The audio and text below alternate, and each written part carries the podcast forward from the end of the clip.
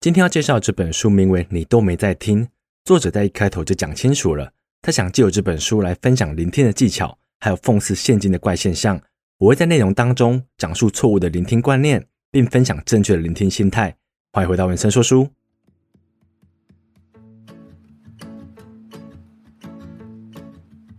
嗨，大家好，我是 Vincent。今天要讲的这本书其实非常的贴近我们的生活，就是聆听。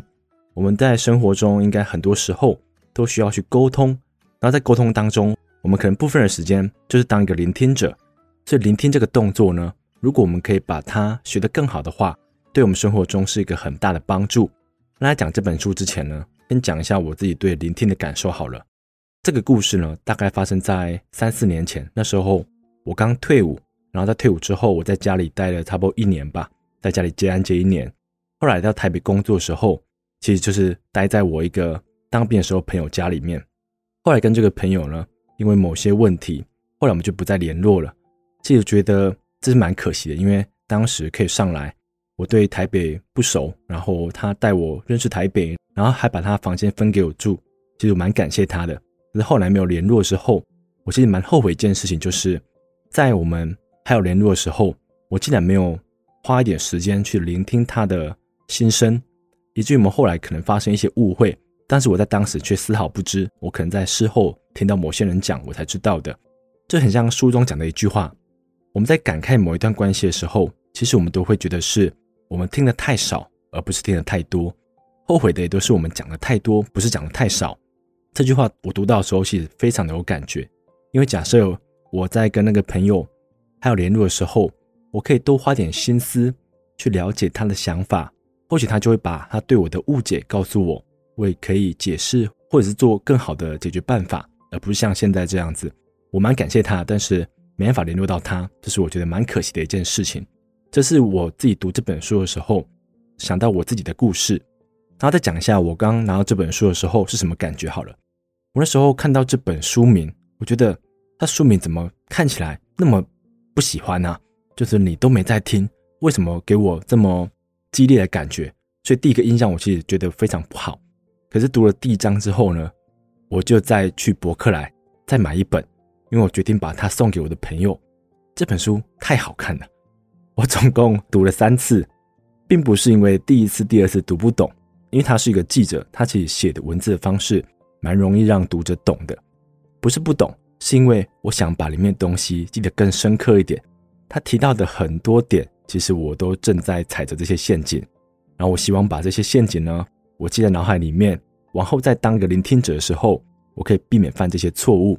那我讲了自己的故事，也讲了对这本书的第一印象，以及后续如何阅读它的经历，然后就开始介绍这本书喽。一开始想提到的是错误的聆听观念，先讲第一个引导式的回答，这个是我非常容易犯的错误。假设别人在跟你讲他的一个观念，好，假设他说。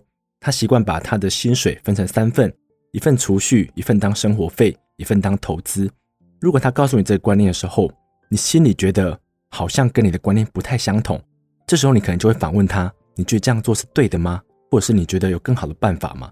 这样的回应好像会觉得我们好像真的在听，但是呢，这其实当中夹杂了我们自己的观念，我们好像想要试图去改变他的观念，所以用这种引导式的回答。让他怀疑自己的做法有没有问题，这样子回答其实是不好的。作者说过，当一个好的聆听者，要做到的就是你要忍住不去偷渡自身的观念，你应该让说话者好好的讲完就好了。假设他讲了他刚才的理财观念之后，你的回答呢，就是顺势让他故事讲下去。你可以告诉他，那你做到现在做得如何了，或者是这样子的做法有什么成果吗？你帮他搭一座桥，让他把这个故事讲完。这是一个聆听者该做的事情，而不是去反问他，或是用一些引导式的回答，好像我们在挑战他的想法。这样对于一个说话者来讲，这是一个阻碍。这个错误其实在生活中我蛮常犯的，而且我那时候觉得这样子的回答好像表示自己有正在听他的内容，好像有在思考他讲东西。但是经过这本书一讲呢，我发现这真的是蛮影响说话者的。因为假设你在阐述你的生活或是你的习惯。你应该不太希望别人去挑战你吧？因为这个世界是对或错都是没有绝对的，应该是看我们怎么看这件事情，及这件事涉及到什么方面，对你来讲是正确的事情呢，对别人来讲不一定正确。可是如果你想偷渡自己的观念给别人呢，这不是一个好的聆听者该做的事情。第二个要讲到的叫做非支持性的回答，这个错误我也常犯。这个错误大概指的是，假设你的同事跑过来告诉你：“哎哎哎，我昨天跟我的男朋友吵架了。”结果你回答：“哦，我昨天也跟我女朋友吵架。”这种回答，我们会好像觉得这是一个很正常的回应，但实际上这样的回答就是硬把自己变成主角，因为对方可能就问你说：“啊，为什么吵架了？”这个对话明明是别人开头的，怎么忽然就变成你是主角了？这样子的回答其实对聆听者来讲不是很喜欢的。更好的讲法呢，你应该是用支持性的回答。他告诉你他跟男朋友吵架了，你可以问他怎么了，还是说你现在好吗？感觉如何？就像我刚才讲的，我们的责任就是搭一座桥，让他把故事讲完就好了。你并不用说你拿出你相同的经历，好像这是在安抚他的感觉，但实际上你只是把对话中的主角变成自己了。这在生活中我超级常犯这个错误的，因为你会觉得说。假设别人说他经历了什么事情，他家的猫走丢了，或者是他的狗走丢了，你讲一下自己的经历，好像可以安抚对方的情绪。但实际上，别人在讲这句话的时候，他一定想讲更多东西。就像书中所讲的，好的聆听者呢，就是可以去把别人心中最想讲的东西勾勒出来。好比一个场景好了，你的好朋友传了一封讯息告诉你：“哎，Vincent，我最近要搬回南部了。”正常情况下，假设你没有多去想这句话，你可能就会告诉他：“哦哦哦，那祝你一切顺利啊，哈哈。”然后传一个贴图，这是我们最常做的事情，就用贴图来代表我们不想表达的情绪。但实际上呢，他会告诉你，可能他心里面就是想要约你出来吃个饭，告诉你他为什么要搬回去南部，他是受到什么苦衷，或者是他经历了什么不好的事情，他想要借这个机会告诉你。可是你用一个哈哈告诉他，用一个贴图告诉他。其实就打断了他想要把深层东西讲出来的欲望。对你来讲呢，你就少听到一个故事，因为这些故事其实可以丰富我们的生活。对于一个有故事要讲的人来讲，他就少了去分享他心中想法的时刻。这种事情闷着闷着，有时候会闷出病来。然后，身为好朋友的我们，其实应该想办法去听出朋友想表达的东西。通常我们不会很明白去告诉别人：“哎，Vincent，我心中有好多事情想告诉你。”拜托，希望你了解我好不好？这正常人都不会这样讲出来，但是呢，他会把它藏在话里面。只要我们用一点心思去了解它背后的含义，其实我们就可以当一个好的聆听者了。然后接下来要讲的呢，是分心式的聆听方法。这件事情，假设你的朋友跟同事正在做的话，你应该会非常的有感觉。有些人手上在玩着手机，然后告诉你没关系，你可以继续讲啊，我还是可以再听哦。这样这个行为就好像表示。他们可以分心的听你讲话，而且他手上还可以继续打字、传讯息、按赞，甚至有些人我在办公室里看到的，他戴着耳机都想跟你讲话。这种情况其实是非常的困惑的，因为你这样的行为不就会告诉对方，不要跟我讲太多，我很忙的，拜托不要讲太久。对于一个有话要讲的人来讲，那这就是一个阻碍。书中有讲到一个实验，当两个人在餐厅吃饭的时候。只要其中一个人把手机放在桌上，即便在对话途中，这只手机都没震动，也都没响。光是手机放在桌上这一点，就影响到对方想讲的话。因为这样的行为，就像我刚刚讲的，就是在告诉对方：你如果讲的太无聊的话，我就玩手机喽；或者是说，不要讲太久哦，我待会要用手机哦。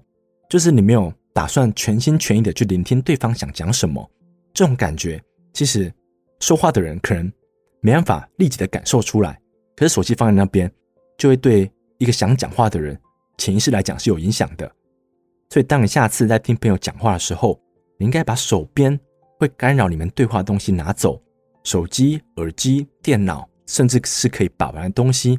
你们两个在对话的时候，剩下的东西最多可能就是饮料跟水，甚至那个地方也不要太嘈杂。因为假设你一直问对方啊，不好意思，你刚刚讲什么？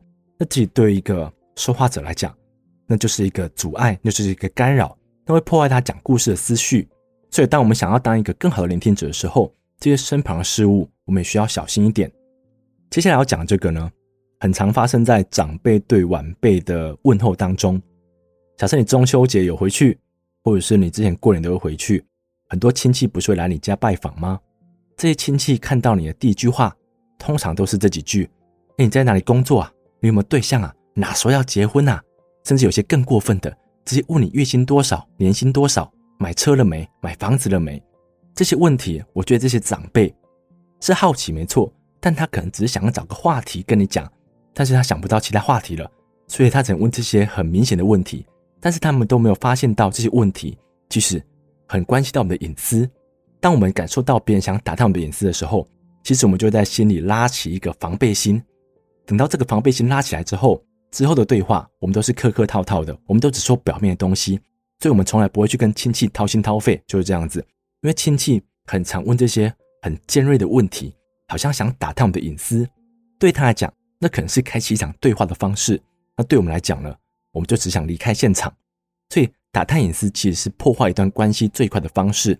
那假设你想啊，要去认识一个朋友，或者是你在聚会中认识朋友的朋友，千万不要用这种打探隐私的方式去问别人问题，不要直接问别人在哪里工作，或者是收入好不好，或者是住在哪里。这种问题其实。对于一个陌生人跟陌生人来讲，这就太隐私了。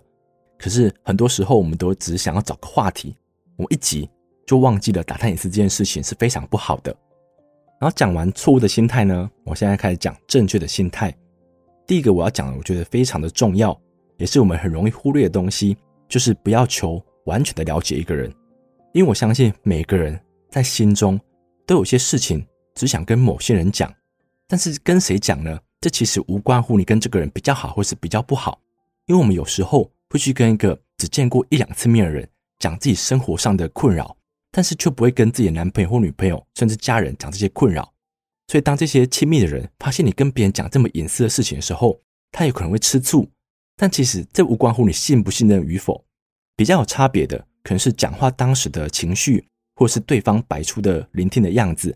对方可能对你很好奇，所以你可能。不小心就说溜嘴了，或者是说了太多，甚至你可能觉得告诉他这些事情也没关系。但是你如果把困扰告诉家人或是亲密的人，别人可能就会过度担忧你。你不想要让别人这么担心你，所以你不想告诉他们。但对于一个只见过一两次面的人来讲，你觉得对方不会这么做，所以你可能就告诉他了。所以假设你在一段爱情关系当中，可能是热恋时期，你会很想了解对方，这时候你一定要忍住冲动。我们更好的办法呢？我们就是去关心他生活，关心他的心情。假设他有些过去的事情想跟你分享，他自然而然会在对话当中告诉你这件事情。但是你时不时又去问他过去发生什么事情，为什么会这样做？这些事情如果是出自自己的意愿来讲的话，我觉得那是一种放松，是一种舒压。但是如果是被别人直接问，我们再回答的话，我觉得那是一种压力，也会觉得这段对话非常的不舒服，很像我们是一个犯人，然后。我们的男朋友、女朋友正在质问我们的感觉，所以在一段爱情关系当中，千万不要想办法去完全了解一个人。他想让你了解东西，他自然而然会告诉你。因为有些事情呢，我们可能会只想告诉自己，甚至有些事情我们只会放在心底，连自己都不敢说。这些事情如果外人想要知道的话，对你来讲是一个非常不舒服的状态，因为你可能不想要当一个说谎的人，所以别人一问的时候，你可能就会讲了。可讲的这段过程当中，你会觉得非常的不舒服。千万记得不要试着完全了解一个人，这会让你的对话显得更轻松，也更没有压力一点。然后第二个要讲的是，不要去问故事的细节。当对方正在讲他的某一段故事，可是他昨天发生的事情，他陈述故事的时候，你可能会对有些细节非常的好奇，你可能就会在他一个段落的时候，你就马上问他这个问题。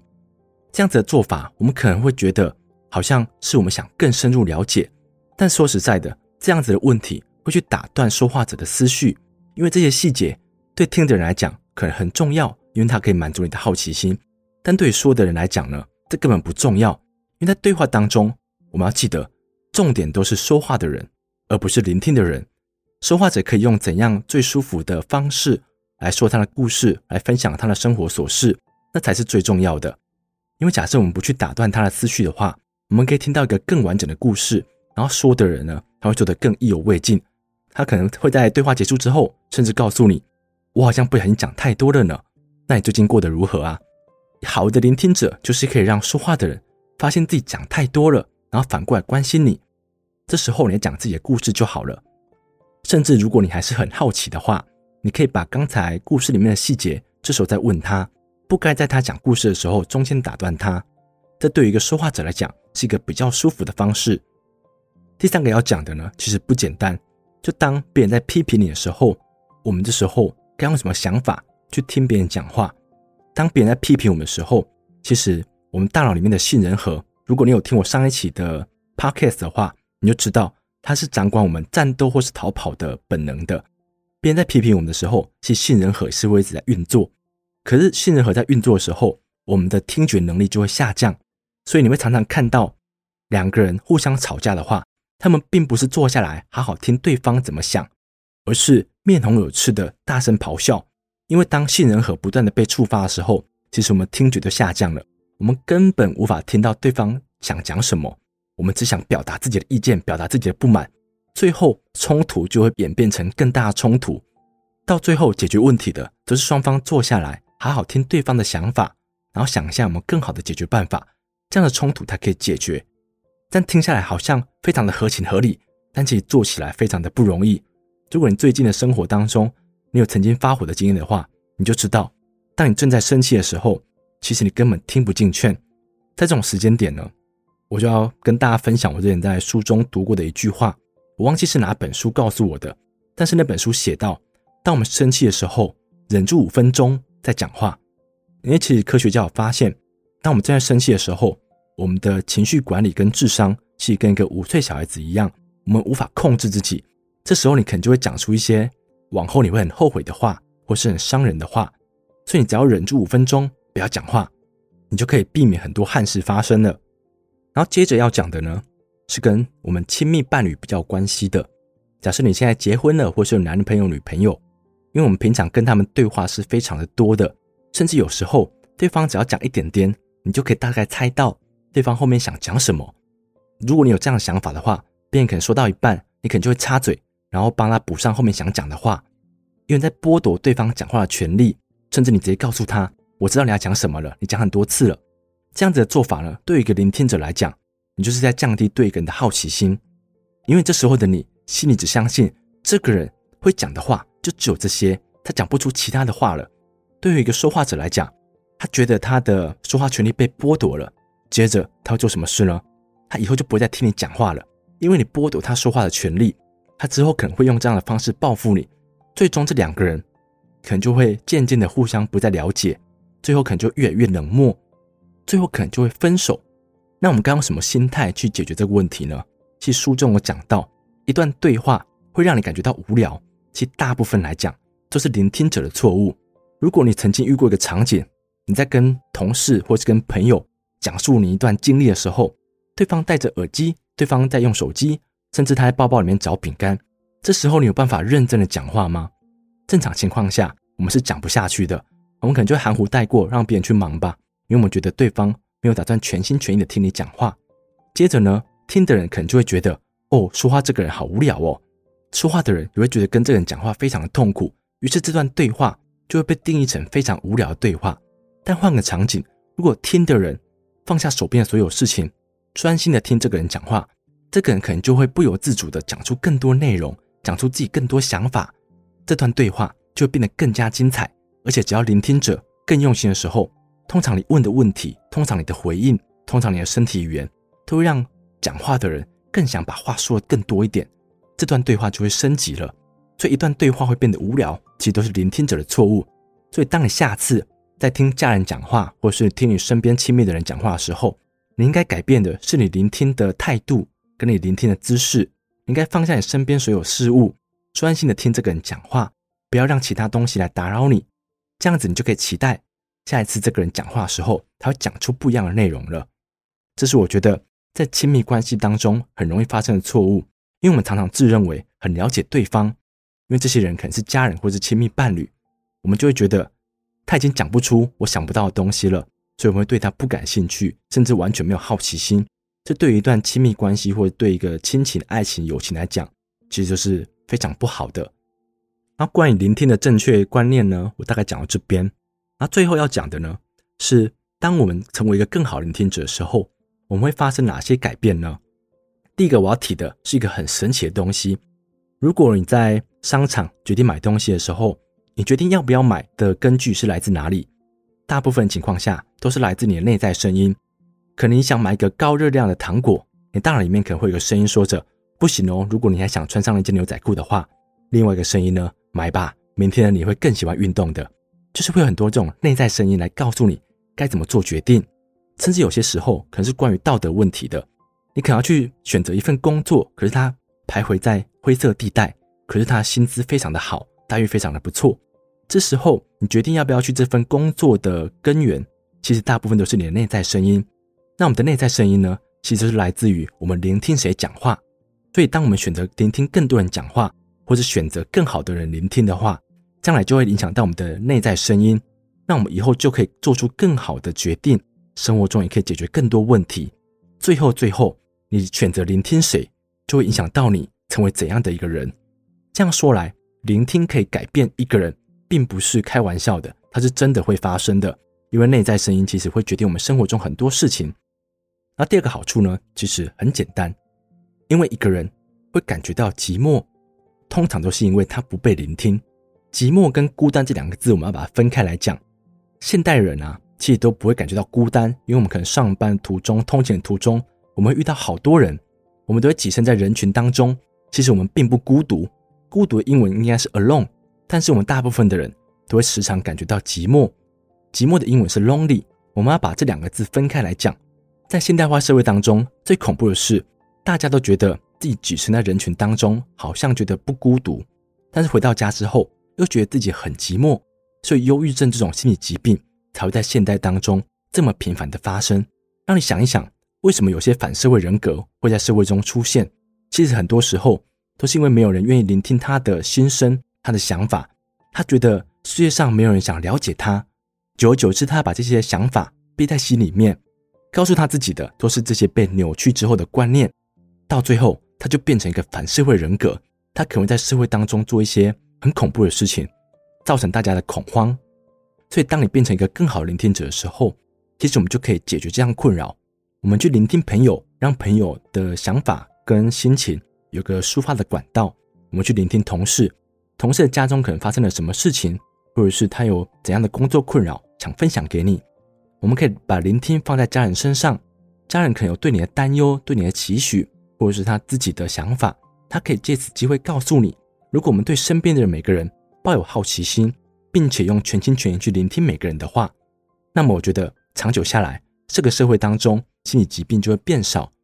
那些不被聆听的人呢，找到抒发的管道，他可能就不会往坏的方向去成长。这是我觉得聆听可以带来的改变。这本书呢，我大概就分享到这边。讲到这边，不知道你觉得这本书如何？我自己是觉得这本书写得非常的充分，就像我前面讲到的，我大概把这本书读了三次，然后花了大概两天的时间写稿吧。因为这份稿我怎么改怎么修，我就觉得无法把这本书的精华内容分享给读者，然后再用 podcast 方式分享给你们，我也觉得好像还不够。因为有些事情呢，我再去翻这本书的时候，我就发现我自己漏讲了。这这本书最神奇的地方，每次在阅读它的时候。我都会有不同的感受。那我觉得这本书适合怎么样的读者呢？假设你觉得你在沟通当中往往都无法扮演一个好的角色，甚至你觉得你不太会聆听，我觉得这本书绝对可以帮助你改变这样的情况。那另一方面呢，如果你想知道这个社会当中为什么这么多人喜欢用 Line 啊、花子 App、Messenger 这些软体来做沟通，而不做面对面的沟通的话，这本书当中其实做了很多批判性的思考。告诉你为什么数位沟通会取代面对面的沟通？因为数位沟通它有什么好处呢？它会让一段对话有更多选择。我们可以已读不回、不读不回，甚至可以封锁。老板如果当面告诉你报告嘞，你怎么没有交？你可能当面就回应他了。可是他今天传了一封讯息告诉你，你可能可以等晚上你心情比较好的时候再回复他。我们对一段对话有更多的选择。这就是为什么现代人喜欢数位沟通而不喜欢面对面的沟通。书中其实讲到更多这种。批判性的思考。如果你对于现代人对科技的依赖有一些疑问，想要解答的话，甚至你对于聆听这件事想要更深入的了解，这本书叫做《你都没在听》，但是我相信你们都有在听。这本书非常推荐给你们。今天就到这边，谢谢你们。